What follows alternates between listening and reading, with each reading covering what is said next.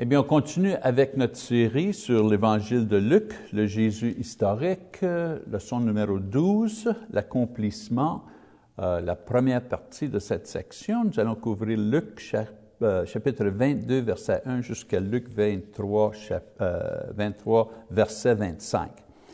Eh bien, avec cette leçon, on commence la dernière section majeure de notre plan euh, de l'Évangile de Luc, notre plan, nous avons commencé avec bien le commencement, vous savez, la naissance de Jésus et Jean-Baptiste.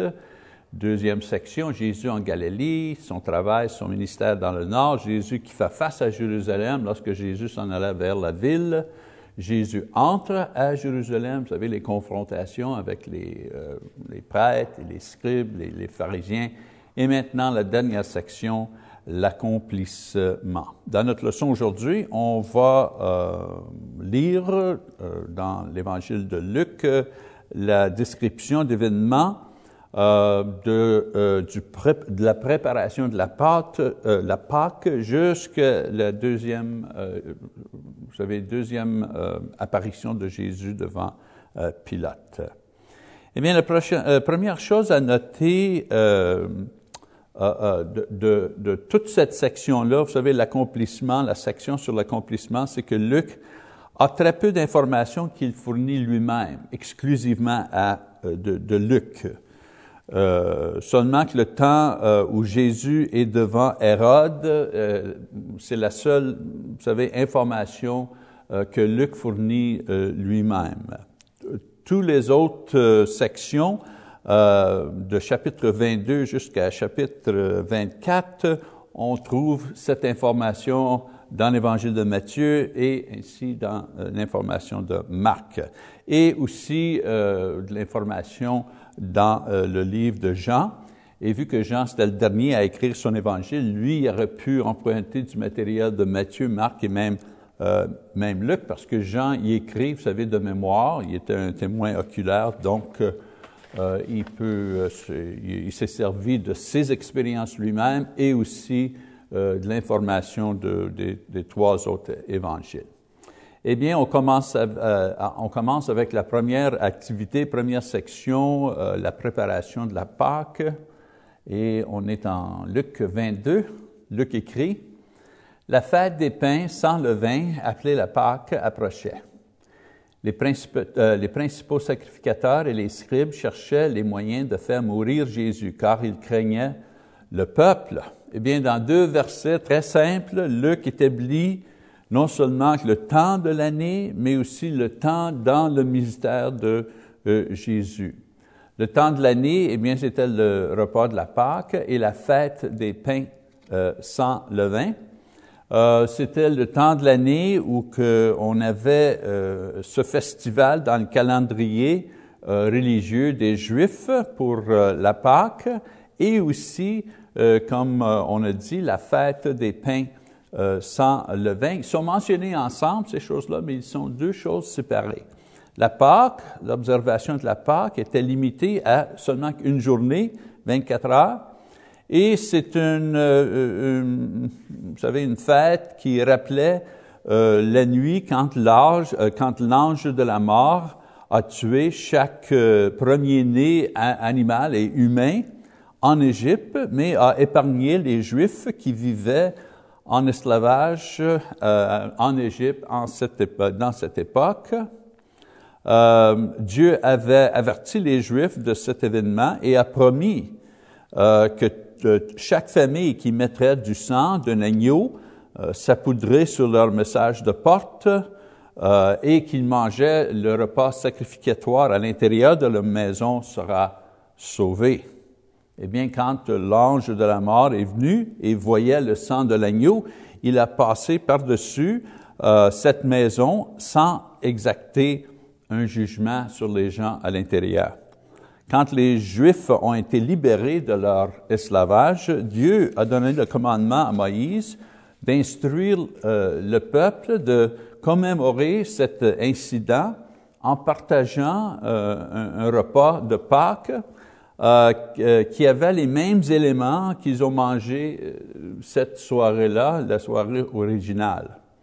Par exemple, il y avait l'agneau, l'agneau sacrificatoire, ben, on mangeait l'agneau. il y avait le pain sans levain parce qu'ils étaient très pressés à partir de, l'Égypte et on n'avait pas le temps de finir la cuisson du, pain. Donc, le pain était, vous savez, sans levain. Euh, des herbes amères. Euh, et on mangeait ça, les herbes amères, pour euh, nous faire penser et souvenir euh, du euh, le traitement difficile ou la vie difficile qu'ils avaient dans le pays d'Égypte lorsqu'ils étaient esclaves. eh bien, un peu plus tard, on a ajouté, lorsque les Juifs, vous savez, on arrivé dans la, et puis ont bien ils, sont, ils étaient bien installés dans la vie, dans la, terre promise. Euh, on a ajouté au repas plusieurs coupes de vin, et le vin euh, symbolisait euh, le bonheur et la prospérité qu'ils avaient dans la terre promise. Maintenant, le repas même était dirigé comme une cérémonie par le père ou la personne chef. Il lui menait les gens autour de la table dans cette cérémonie. Par exemple, peut-être il prenait, euh, vous savez, euh, un peu de l'agneau pour manger, il mangeait et les autres bien, suivaient. À, à, ce moment-là, il prenait du pain sans levain et mettait dans les, les, herbes amères et mangeait, et les autres, vous savez, faisaient la même chose. À un moment donné, il prenait une coupe de vin et il offrait une bénédiction, et les gens autour de la table prenaient la coupe de vin et répondaient Amen, et ensemble, ils buvaient le vin. Donc, c'était, oui, c'était un repas, mais c'était un repas, euh, une cérémonie aussi. Maintenant, quand on faisait la Pâque, quand on mangeait le repas de la Pâque dans une famille, à un certain point, une jeune personne, un enfant, demande, euh, demandait au père d'expliquer le sens de ce repas. Et ça, ça donnerait euh, l'occasion au père pour enseigner à la famille l'histoire et la signification de ce repas comme, comme ce repas de commémoration. Maintenant, le festin de pain sans levain faisait partie de la Pâque, mais était quelque chose de séparé. Euh, la journée avant la Pâque, on appelait la journée de préparation, où que les Juifs préparaient non seulement que, vous savez, le repas, mais aussi ils nettoyaient leur maison, ils préparaient leur pas, euh, et ils ôtaient toute forme de levure euh, dans la maison. La levure, elle, représentait la pourriture et le péché, et cet exercice de se débarrer de ces choses-là euh, symboliquement disait que cette personne-là avait aussi le désir de se débarrasser et d'éliminer le péché dans leur, euh, dans leur vie. On lit un passage dans euh, Exode chapitre 12 qui explique ces choses-là. On écrit, ou, euh, Moïse écrit, Vous conserverez le souvenir de ce jour et vous le célébrerez par une fête en l'honneur de l'Éternel. Vous le célébrerez comme une loi perpétuelle pour vos descendants. Pendant sept jours, vous mangerez des pains sans levain. Dès le premier jour, il n'y aura plus de levain dans vos maisons, car toute personne qui mangera du pain levé euh, du premier jour au septième jour sera retranchée de l'Israël. Donc, de ce passage-là, on, on, on, ramasse l'information qui dirigeait comment cette fête-là était supposée d'être euh, célébrée. Maintenant, pendant sept jours après la Pâque, les gens célébraient euh, le festin du, pain euh, sans levain avec des convocations au temple et ils ne mangeaient pas de pain avec du levain. Maintenant, c'était les premières fêtes qui ont été données aux Juifs pour célébrer dans le premier mois de leur euh, calendrier religieux. Euh, le mois en hébreu Nissan dans le calendrier euh, juif. pour nous, dans notre calendrier, le mois de Nissan, c'est environ le mois de mars ou, avril, c'est au printemps. Donc, on voit que Luc fixe tout de suite le temps de l'année, vous savez, le printemps, et la euh, signification religieuse sur laquelle euh, les événements suivants vont être décrits. Euh, donc la Pâque juive et le, pain sans levain, c'est un temps quand les Juifs se souvenaient de leur salut donné par Dieu et leur dévotion à, la pureté et l'obéissance de la parole de Dieu. C'était un temps de réflexion et un temps euh, euh, que, les gens cherchaient à se purifier devant Dieu. Maintenant, ça c'est le temps. Oublie pas, je vous ai dit, Luc commence en fixant le temps. Ça, c'est le, temps et ce qui se passait. Maintenant, euh, vous savez, le temps dans le ministère de Jésus. Luc décrit euh, l'intention des Juifs, euh, des chefs religieux et leur motivation. Euh, on sait qu'ils planifient sa mort euh, parce qu'ils n'ont pas réussi, euh, vous savez, à, avoir un débat avec lui. ils ne pouvaient pas se débattre avec lui.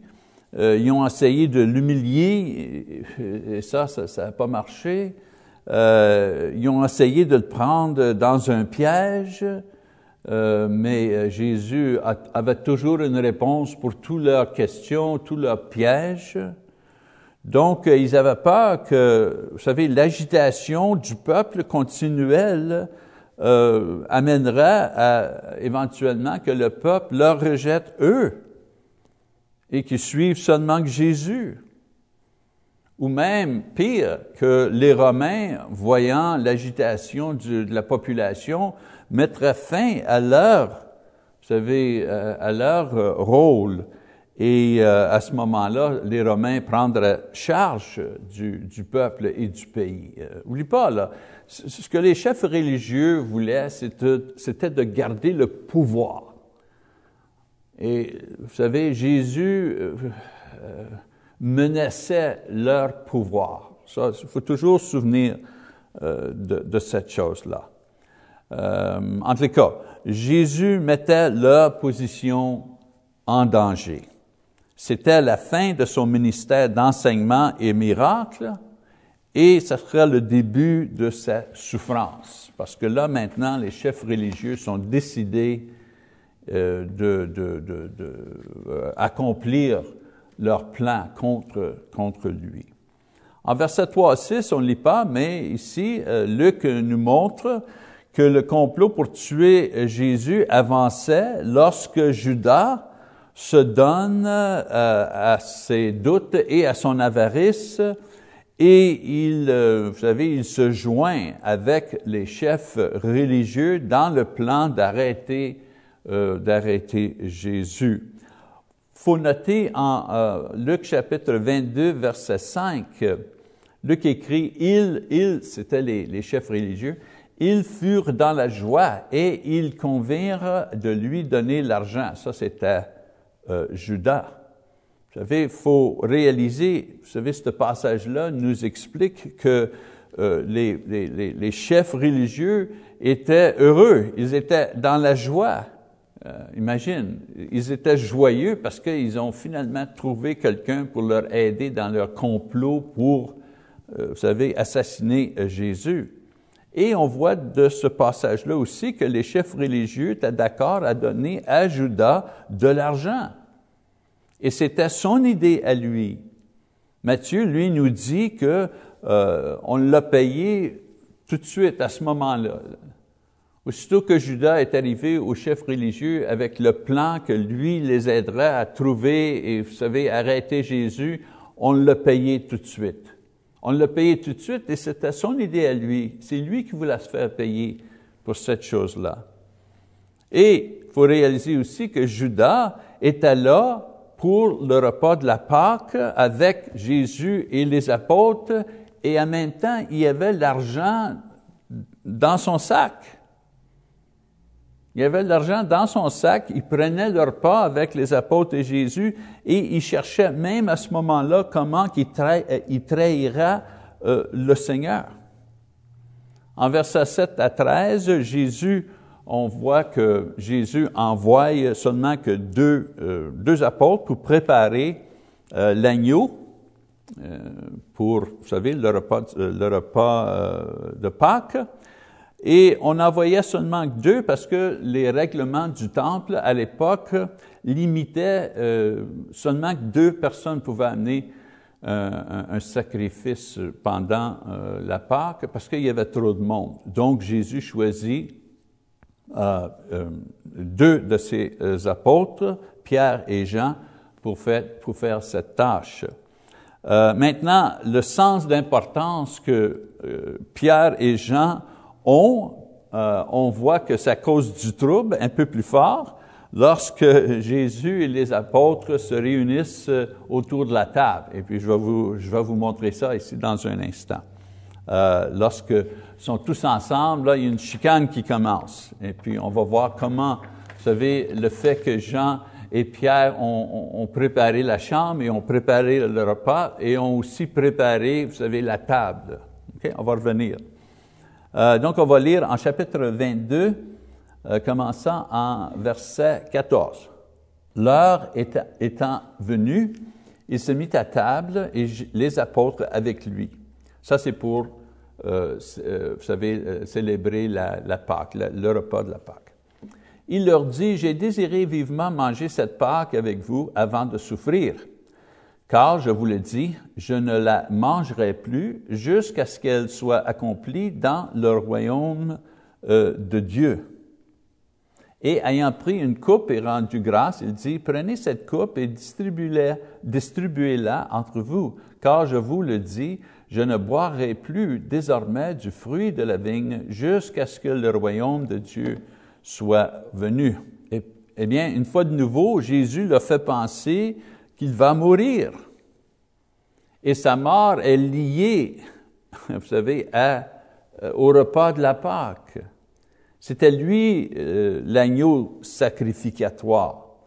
Et c'était son sang euh, qui protégerait tous les croyants de la mort éternelle. Et il avait hâte de manger cette cette, Pâque parce que c'était pour être la dernière fois que ce repas symbolique préparé pour le peuple euh, sera mangé. Il va y avoir un autre repas qui s'en vient ici. Notez bien qu'il prend une coupe de vin et il, vous savez, il rend grâce.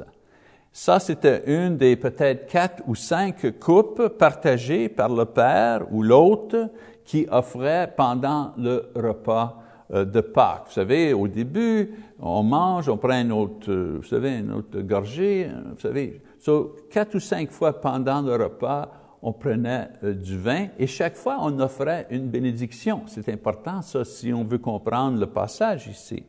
On continue, verset 19. Ensuite, il prit du pain et après avoir rendu grâce, il le rompit et leur donna en disant, Ceci est mon corps qui est donné pour vous, faites ceci en mémoire de moi. Il prit de même la coupe après le souper et la leur donna en disant, cette coupe est la nouvelle alliance euh, en mon sang qui est répandue euh, pour vous. Maintenant, il a, trois euh, enseignements majeurs dans le, christianisme, dans le christianisme au sujet de les paroles de Jésus ici. Premier enseignement, la transubstantiation. La transubstantiation, c'est un enseignement catholique qui dit ou qui enseigne que le pain et le vin sont transformés miraculeusement euh, en le corps, le vrai corps, l'actuel corps et sang de Jésus. Et la seule chose qui reste, c'est l'apparence de pain et de vin. Et cet enseignement, euh, vous savez, on prend cet enseignement des paroles en verset 19 où que Jésus dit, ceci est mon corps. Et en Matthieu 26, il dit, ceci est mon sang. Euh, donc les catholiques, eux, euh, euh, prennent ces expressions littéralement. OK? So, la transubstantiation. Un autre enseignement majeur, la consubstantiation. Dans cet enseignement, c'est un enseignement protestant qui dit que le pain et le vin euh, à la communion euh, demeurent quand même des éléments physiques, mais le corps et le sang de Jésus coexistent avec le pain et le vin. C'est presque comme l'enseignement catholique, vous savez, basé sur la même idée, ceci est mon corps, ceci est mon pain, avec une différente conclusion. Et c'est Martin Luther euh, qui a développé euh, cet enseignement euh, que, beaucoup de protestants croient. Et c'est normal, Martin Luther, c'est un catholique qui a, assez, qui a essayé de réformer l'Église catholique. Ce n'est pas surprenant que son enseignement sur ce sujet-là de la communion soit un peu comme l'enseignement catholique. Un troisième enseignement sur ces mots-là euh, dit que c'est une commémoration, euh, tout simplement un rituel avec euh, ou un rituel où le pain représente le corps de Jésus et le vin représente son sang et euh, cette chose-là, euh, on fait ça pour se souvenir de son sacrifice offert pour nous. Cet enseignement est basé sur le verset 19 qui dit « Faites ceci en mémoire de moi ». C'est très simple. Jésus dit, voyez-vous, là, on prend le pain, on prend le, vin, là. Euh, faites ceci en mémoire de moi. Donc, c'est quoi la raison de la communion? C'est pour, vous savez, faire mémoire de Jésus. Dans ce verset, on a le commandement, faites ceci, et on a la raison du commandement, en mémoire de moi.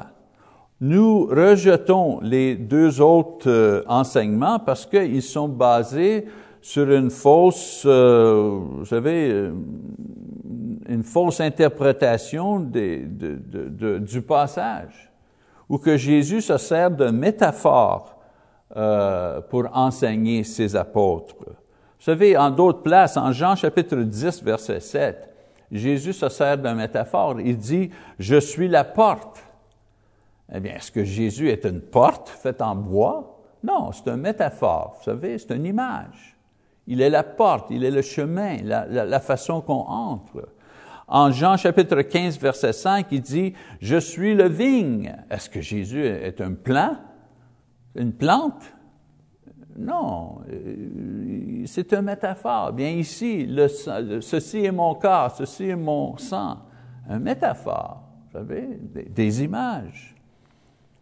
Euh, dans la communion, Jésus encore se sert de métaphores pour aider les apôtres et futurs disciples euh, euh se souvenir de lui d'une façon, vous savez, d'une façon normale et se souvenir de son sacrifice. comment qu'on, vous savez, Comment qu'on peut se souvenir de la mort sur la croix? Quel rituel que nous allons faire? Il y a beaucoup de places que le rituel qu'ils font pour se souvenir de Jésus, c'est euh, une procession, vous savez, une parade, et puis il y a, un type, je sais qu'en Espagne, ils font ça, peut-être en d'autres pays, un type est littéralement crucifié, peut-être ils l'attachent avec des cordes, vous savez, et, ils font une commémoration de la, la mort sur la croix de Jésus vous savez, en, faisant cette chose-là, on met quelqu'un sur une croix. Mais Jésus lui-même dit, faites ceci. On prend le pain qui représente mon corps, on prend le vin qui représente mon sang. Faites ceci en mémoire de moi. C'est très simple. Et c'est ça qu'on fait chaque euh, journée du Seigneur. Right? En verset 21-23, Luc, euh, vous savez, euh, décrit la réaction des apôtres quand ils déclarent qu'il y a quelqu'un qui va le trahir qui est parmi eux.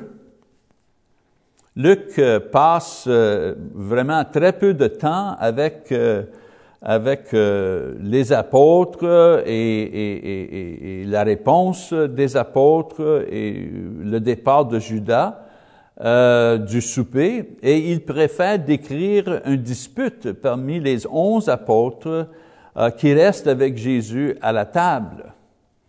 Qui est le plus grand? Chapitre 22, verset 24 à 38. Dans cette section, on commence, euh, Luc commence en décrivant un, un, dispute parmi les apôtres euh, pour décider qui est le plus grand des apôtres. Peut-être c'était causé euh, par Pierre et Jean, vous savez, c'est eux autres qui ont mis les places autour de la table. Euh, et ça se peut qu'ils ont pris les places les plus importantes pour eux-mêmes et ont, laissé les autres places aux autres apôtres. Je vous montre une image ici. Comme vous voyez, les tables à l'époque, c'était plus proche de, de, la terre, les gens s'assoyaient sur des coussins, mais il y avait une signification. Si on voit à la gauche, là, la première personne, euh, c'est la, la, place de celui qui, qui, euh, qui est l'hôte du, du, souper. Ça veut dire que sa tâche à lui, c'est de prendre soin de l'invité principal et euh, euh de protéger l'invité principal. Ça, c'est la deuxième personne, et dans l'image, ici, on voit que c'est Jésus. C'est Jésus, la personne principale. on a probablement Pierre qui est assis là, première place, l'autre, Jésus dans la place réservée euh, pour euh, la personne principale. Et après ça, Jean. On a Jean, euh, l'autre côté de Jésus, et après ça, les autres apôtres, vous savez, les autres places. Encore, Luc fait un sommaire de, de, ce que Jésus enseigne. Il répète l'enseignement sur ce sujet que dans le royaume, le plus grand, c'est celui qui est le moins. Euh, le, premier, c'est lui qui rend service, mais on peut, comprendre. Vous savez, c'est la nature humaine. On envoie Pierre et Jean pour organiser le souper. C'est eux autres qui mettent les places. Ils prennent les meilleures places pour eux-mêmes. Et les autres apôtres, en voyant ça, se disent, ah ben, pourquoi ils sont là, eux, pourquoi pas moi? Et c'est là que la dispute commence. En verset 28 jusqu'à 38, Jésus les réassure qu'ils sont, euh, vous savez, leur destin, c'est d'être des plus grands dans le royaume des cieux. Mais avant que ça arrive, ces choses-là, Pierre va euh, être tenté par Satan, va le nier, et euh, euh ils vont être sans la protection de Jésus, euh, les apôtres, et Jésus lui-même, on va l'assassiner. So, imagine, ils sont au souper, il fait la Pâque, on est arrivé, là, on a bu, on a mangé, on a pris peut-être la quatrième coupe, puis là, Jésus arrête. Maintenant, il prend le dernier morceau de, pain sans levain euh, et euh, institue un, nouvel, un nouveau souper, quelque chose de nouveau pour commémorer. Il reste encore une coupe de vin et du pain, et c'est avec ça que Jésus euh, établit euh, le repas, ce qu'on appelle aujourd'hui le repas du Seigneur. Et après qu'ils ont pris le repas, eh bien, Luc décrit ce que Jésus leur enseigne. Vous savez, de ne pas être orgueilleux. Le moins va être le plus grand dans le royaume. Mais avant que tout ça arrive, avant que le royaume arrive, eh bien, lui, il va souffrir. Et les apôtres vont le, le laisser. Et lui, il va être crucifié. Donc, ils ne sont pas très heureux à ce moment-là. Maintenant, pardon, une fois que Jésus et les, onze apôtres laissent la chambre, il s'en va au, jardin de Gethsemane, euh, la passion, ce qu'on appelle la passion de Jésus commence. Le terme passion euh, vient d'un mot latin, passionem, qui veut dire souffrance ou endurance.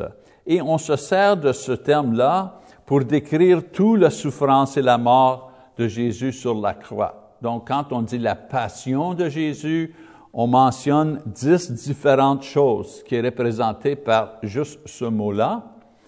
Euh, on a les prières en euh, Gethsemane, euh, la trahison et l'arrestation de Jésus, le reniement de Pierre, Jésus devant le sang édrin euh, précédé par Caïphe, Jésus devant Pilate la première fois, Jésus devant Hérode, après Jésus devant Pilate la deuxième fois, euh, la torture et, la croix, euh, Jésus est crucifié et finalement le corps de Jésus mis dans un sépulcre. Donc, toutes les activités, vous savez, autour de la croix de Jésus, sa souffrance, sa crucifixion, sa mort, tout ça, là, quand on dit la passion du Seigneur, bien on parle de toutes ces choses-là euh, euh, ensemble.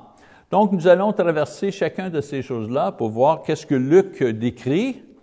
On commence premièrement avec euh, le jardin de Gethsemane en Luc chapitre 22, 39 à 46. Luc ici, Il fournit, vous savez, une version très courte de, cet événement.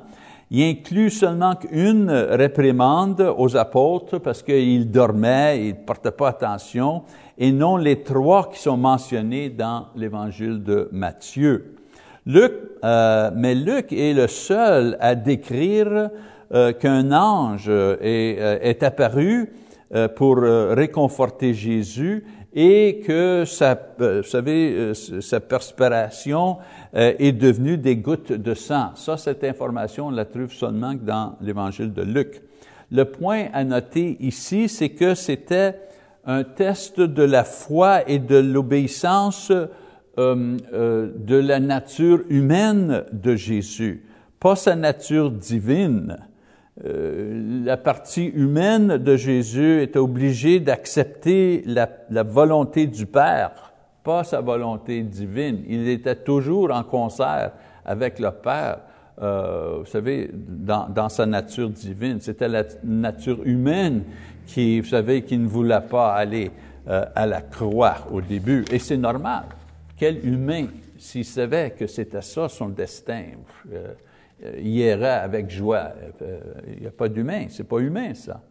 Deuxièmement, trahison et arrestation, Luc 22, 47 à 53. Judas et plusieurs centaines de soldats avec des curieux sont euh, arrivés sur la scène. Judas s'avance pour embrasser Jésus. C'était le, signe qui avait dit aux soldats, celui que j'embrasse, c'est lui Jésus. Parce que peut-être ils n'étaient pas certains qui, vous savez, qui était Jésus parmi le groupe. Un commentateur, euh, Lenski, écrit que les verbes que Matthieu et Marc se servent pour décrire le baiser suggèrent que Judas embrassait Jésus plusieurs fois. Luc note que Jésus se rend disponible à ses ravisseurs et il fait ça pour protéger les onze euh, disciples. Même lorsqu'il essaye de, le défendre, euh, Jean nous dit que Pierre a, frappé Malchus, euh, un serviteur du haut sacrificateur, et a coupé son oreille. Et Luc nous dit que Jésus a guéri cet esclave de cette de cette blessure en verset 51. Jésus, la seule réponse euh, qu'il fait à Judas, c'est de questionner le sérieux de sa trahison. C'est intéressant. Il dit, toi, là, tu, tu trahis le Fils de l'homme, vous savez, qui veut dire le divin Messie. Toi, tu trahis le divin Messie, euh, Messie en te servant d'un faux acte d'amour et d'amitié. Un bec un baiser. C'est ça qu'il dit. Et à ce moment-là, ça c'était euh, non seulement un commentaire sur euh, euh, l'action de Judas, mais c'était aussi un jugement sur Judas. troisième événement, le reniement de Pierre, Luc 22, 54 à 62. Pierre, avec un autre disciple, on ne sait pas qui était ce disciple, il suit les soldats et la foule jusqu'à la, la, cour de Caïpha, de Caïphe, euh, parce qu'ils veulent voir euh, l'interrogation de Jésus par le haut sacrificateur et les autres chefs religieux. Pierre, écoute, Pierre est en danger ici parce que on, on le connaît comme un apôtre de Jésus. Et euh, aussi, c'est lui qui a blessé euh, l'esclave du haut sacrificateur. Euh, il est vulnérable parce qu'on le connaît et il a euh, un accent de les gens qui vivent dans le nord, qui l'identifient comme quelqu'un qui vient de la même région de Jésus. Et Jésus avait dit que Pierre renie sa connaissance et son association avec lui-même quand, vous savez, on le poursuit, quand différentes personnes le poursuivent dans la cour pour, euh, vous savez, euh, savoir, euh, est-ce que tu es avec Jésus? donc, ce soir-là, ce soir-là, deux apôtres de Jésus vont le nier, Judas et Pierre, et les autres dix vont se sauver parce qu'ils ont peur. Seulement que un, seulement qu'un de ceux qui l'ont trahi vont être restaurés. Vous savez, il y en a deux qui l'ont nié, il y en a deux qui l'ont trahi. Judas et Pierre, il y en a juste un qui a été restauré. Et je vais vous expliquer pourquoi à, la fin de notre leçon aujourd'hui. Quatrième événement, Jésus devant le Sanhédrin, présidé par Caïphe, Luc chapitre 22, 63 à 71. On va lire ici un peu. Les hommes qui tenaient Jésus se moquaient de lui et le frappaient. Il lui voilera le visage et il l'interrogeait en disant, devine qui t'a frappé. Et il, prophète, euh, il euh, proférait euh, contre lui beaucoup d'autres injures. Quand le jour fut venu, le collège des anciens du peuple, les principaux sacrificateurs et les scribes, s'assemblèrent en firent amener Jésus dans leur sang-édrin. Ils dirent, Si tu es le Christ, dis-le nous. Jésus leur répondit, Si je vous le dis, vous ne le croirez pas. Et si je vous interroge, vous ne répondrez pas. Désormais, le Fils de l'homme sera assis à la droite de la puissance de Dieu. Tous dirent, Tu es donc le Fils de Dieu? Et il leur répondit, Vous le dites, je le suis. Alors ils dirent, Qu'avons-nous encore besoin de témoignages? Nous l'avons entendu nous-mêmes de sa bouche. Maintenant, il y avait deux sessions euh, de la Sanhédrin Sanhédrin avait 71 euh, anciens juges, prêtres, mais on avait besoin de deux sessions quand on décidait un cas qui euh, impliquait la peine de mort. Et dans ces sessions, et ces deux sessions, on était obligé de séparer avec une journée, une journée de réflexion. Si on avait, vous savez, un procès, si on trouvait quelqu'un coupable d'un euh, vous savez, d'un acte qui, méritait la peine de mort, eh bien, avant de prononcer la peine de mort, on prenait une journée. C'était la loi. Il fallait prendre une journée de réflexion pour calmer les nerfs, tout ça. Et la journée suivante, c'est à ce moment-là qu'on prononçait la peine de mort. Bien, ici, euh, vous savez, euh, euh, pardon, où est-ce que je suis rendu? OK. So, euh, Jean, en, Jean chapitre 18, Jean nous dit que Jésus a été questionné par Annas, qui était le beau-père de Caïphe, le haut sacrificateur, et qui avait servi dans ce poste-là avant son, son gendre. Luc décrit seulement les deux rencontres illégaux où que Jésus, euh, non, non seulement on l'a chargé, mais aussi on l'a moqué, on l'a torturé par des membres du sang édrin. C'est incroyable ça.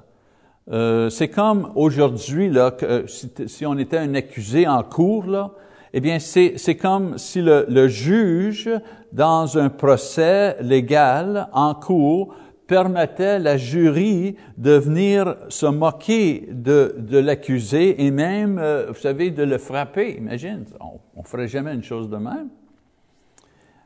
Les deux rencontres aussi euh, euh, étaient illégales pour plusieurs raisons, deux raisons. Premièrement, les réunions nocturnes étaient défendues. On ne pouvait pas faire ça. Et deuxièmement, on n'a pas permis, vous savez, la journée de réflexion entre les deux euh, procès. Euh, Matthieu et Marc, eux autres, écrivent que plusieurs euh, témoins amènent des accusations qu'ils ne pouvaient pas prouver. Et pendant tout le procès, Jésus, Jésus euh, disait pas un mot, il était, il était, silencieux à travers, les, vous savez, les accusations, l'abus, toutes ces choses-là. C'est seulement quand on lui pose une question directe, s'il est vraiment, s'il est vraiment le Messie, que Jésus répond dans l'affirmatif. Parce que même euh, si ses adversaires et les apôtres l'ont nié, il ne pouvait pas se nier lui-même, il ne pouvait pas nier la vérité de lui-même, même si ça voulait dire la mort. Maintenant, le prochain euh, événement, numéro 5, Jésus devant Pilate, première fois, Luc chapitre 23 maintenant, versets 1 à 7.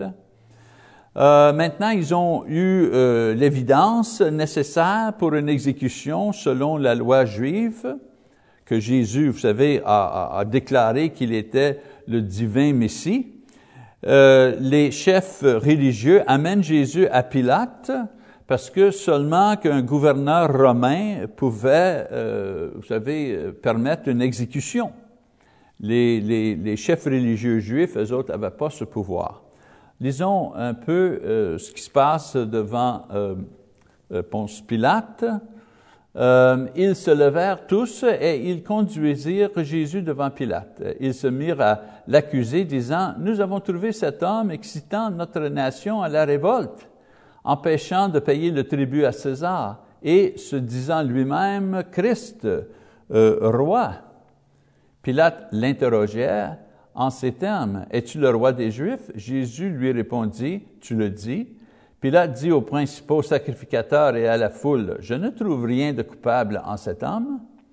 Mais ils insistèrent et dirent, Il soulève le peuple et enseigne par toute la Judée depuis la Galilée où il a commencé jusqu'ici. Quand Pilate entendit parler de la Galilée, il demanda si cet homme était galiléen et ayant appris qu'il était de la juridiction d'Hérode, il le renvoya à Hérode, qui se trouvait aussi à Jérusalem en ces jours-là.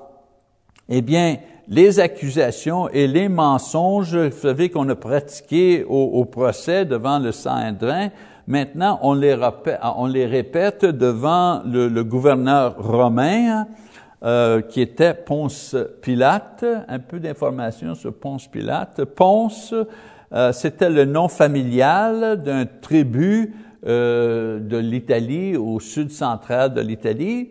Et Pilate, c'était son titre procurateur. Un procurateur, c'était quelqu'un qu'on employait par l'empereur de Rome pour gestionner les finances et les taxes d'une certaine province. Maintenant, on voit ici que Pilate trouve aucune raison pour l'exécution de Jésus, mais il reconnaît que la décision pour ou contre Jésus va causer du trouble, d'une manière ou de l'autre. Donc, euh, vous savez, en, sachant que Jésus vient de Galilée, et Hérode, qui était, vous savez, en charge de la Galilée, il envoie Jésus, vous savez, pour, pour, pour, pour que euh, Hérode puisse peut-être faire une, une décision. Hérode, on, le disait qu'il était tétrarque. Un tétrarque était un souverain de petits territoires. Donc, euh, Ponce Pilate était le gouverneur de tout le territoire et Hérode, sous Ponce Pilate, euh, vous savez, gestionnait, si on veut, une, une portion de territoire dans le nord. C'est pour ça qu'on dit qu'il était tétrarque, souverain de petits euh, un petit territoire. Euh, euh, Luc, pardon. donc on voit que Jésus va devant Hérode, la sixième, vous savez, sixième événement dans la Passion, Luc 23, 8 à 12. Hérode, lui, n'était pas intéressé à juger ou même exécuter Jésus pour les mêmes raisons que Pilate. Après tout, Jésus venait du nord, et son base de support était dans le nord. Hérode était curieux de voir un miracle, mais quand Jésus a refusé même de répondre aucune de ces questions, Hérode, vous savez, on l'a moqué, on a moqué Jésus, on l'a abusé, et on l'a retourné à Pilate. Septième événement, Jésus devant Pilate, la deuxième fois, Luc 23, 13 à 24, lisons ensemble un peu ici. Pilate, ayant assemblé les principaux sacrificateurs, les magistrats et le peuple, leur dit, Vous m'avez amené cet homme comme excitant le peuple à la révolte. Et voici, je l'ai interrogé devant vous, et je ne l'ai trouvé coupable d'aucune des choses dont vous l'accusez. Hérode non plus, car il nous l'a renvoyé. Et voici, cet homme n'a rien fait qui soit digne de mort. Je le euh, relâcherai euh, donc après l'avoir fait battre de verge à chaque fête, il était obligé de leur relâcher un prisonnier. Ils s'écrièrent tous ensemble, Fais mourir celui-ci et relâche-nous Barabbas. Cet homme avait été mis en prison pour une sédition qui avait eu lieu dans la ville et pour un meurtre. Pilate leur parla de nouveau dans l'intention de relâcher Jésus, et ils crirent, Crucifie, crucifie-le. Et Pilate leur dit pour la troisième fois, Quel mal a-t-il fait? Je n'ai rien trouvé en lui qui mérite la mort. Je le relâcherai donc après l'avoir fait battre de verge. Mais ils insistèrent à grands cris, demandant qu'il fût crucifié, et leurs cris l'emportèrent. Pilate prononça que ce qu'ils demandaient serait fait. Donc, Luc ici décrit cette chose-là très, d'une façon sans passion. Il décrit, vous savez, ce qui se passe un peu comme un journaliste fait un rapport des trois tentatives de Pilate de libérer Jésus et chaque fois on l'a annulé euh, par les chefs religieux et la foule. Luc présente, euh, vous savez, les, faits du procès, mais il fait aucune mention des motivations autres que le fait qu'il croyait que par la loi, Jésus n'était pas un candidat euh, pour l'exécution. Et euh, Luc laisse à Matthieu euh, l'observation que Pilate savait que les Juifs essayaient d'avoir Jésus exécuté euh, parce qu'ils étaient envieux envers lui. Et Pilate a cédé euh, aux demandes de la foule euh, parce qu'il voulait avoir la faveur du peuple et il avait peur que les chefs religieux causeraient du trouble pour lui et ses supérieurs à Rome. N'oublie pas, c'est une chose politique. Pilate, lui, il s'en fout de, Jésus. Jésus n'est pas important pour lui, soit qu'il vit ou qu'il meurt, pas ça. Il veut garder la paix. Si on garde la paix et on collecte les taxes, eh bien, tout va bien. Si, à un moment donné, la foule se bouscule, sont agités, euh, vous savez, et là, eh bien, euh, ça, met en, ça met en, en vous savez, ça, met en question euh, la capacité pour Pilate de bien contrôler euh, le peuple, euh, le peuple juif. Et s'il n'est pas capable, eh bien, on envoie quelqu'un d'autre et lui, eh bien, on fait ce qu'on veut avec. Hein? Donc, c'est politique cette chose-là. Euh, et vous savez, en, restant avec son style d'écrit, Luc, vous savez, il fait un sommaire de les résultats de tous ces événements-là avec quelques paroles simples. Il dit, Luc raconte les événements, oui, du procès sans commentaire. Je vais juste lire, c'est ça, verset 25. Euh, il dit, il relâcha celui qui avait été mis en prison pour sédition et pour meurtre et qu'il réclamait et il livrait Jésus à leur volonté. C'est très simple. Luc donne pas beaucoup de longues explications, il fait juste les faits, vous savez, comme un journaliste. Qui, quand, où, quoi, vous savez, juste, juste ça. Maintenant, la semaine prochaine, dans notre dernière leçon, nous allons couvrir les derniers trois événements dans la Passion. Eh bien, je vous ai dit auparavant, vous savez, euh, la différence entre, Judas et Pierre, c'est deux hommes qui ont nié Jésus, un qui a été restauré et l'autre qui n'a pas été restauré. Et pourquoi? Je voulais qu'on regarde ça pour un instant. Euh, Judas. Euh, quand Judas a nié Jésus et trahi Jésus, il a été motivé par l'incrédulité. Il ne croyait pas que Jésus était le divin Messie.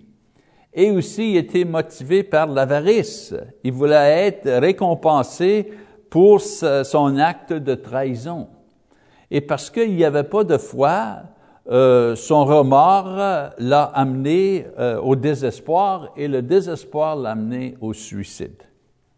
Pierre, lui, il a nié Jésus, mais vous savez, il a nié Jésus parce qu'il avait peur, la crainte. Vous savez, la crainte d'être arrêté, la crainte de souffrance, la crainte de la mort. Et par l'orgueil, il pensait qu'il était fort. Et c'était toujours Pierre qui disait, ah, je vais toujours être avec toi. Ah, oui, oui, si tu es là, je vais être là. Vous savez, il, so, il, croyait qu'il était fort, mais quand les événements, vous savez, ont commencé à tourner, il a réalisé qu'il n'était pas très fort. Euh, sa peine et sa repentance lui a amené à la restauration parce que malgré sa faiblesse humaine, il croyait Il croyait quand même. Donc la foi, c'est ce qui détermine, euh, ce qui détermine le résultat de Judas et Pierre. Et c'est la foi qui détermine le résultat dans nos vies euh, quand même, euh, ou nos vies aussi.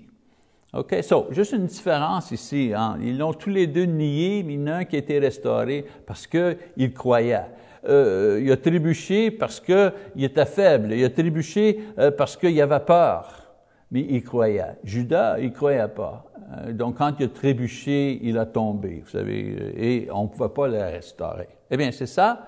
Pour cette fois ici, dernier passage à lire, dernière leçon, Luc 23, 26, euh, Luc 23, verset 26, jusqu'à la fin, Luc 24, 53. Nous allons compléter notre dernière leçon une fois que vous avez lu ce passage. à la prochaine.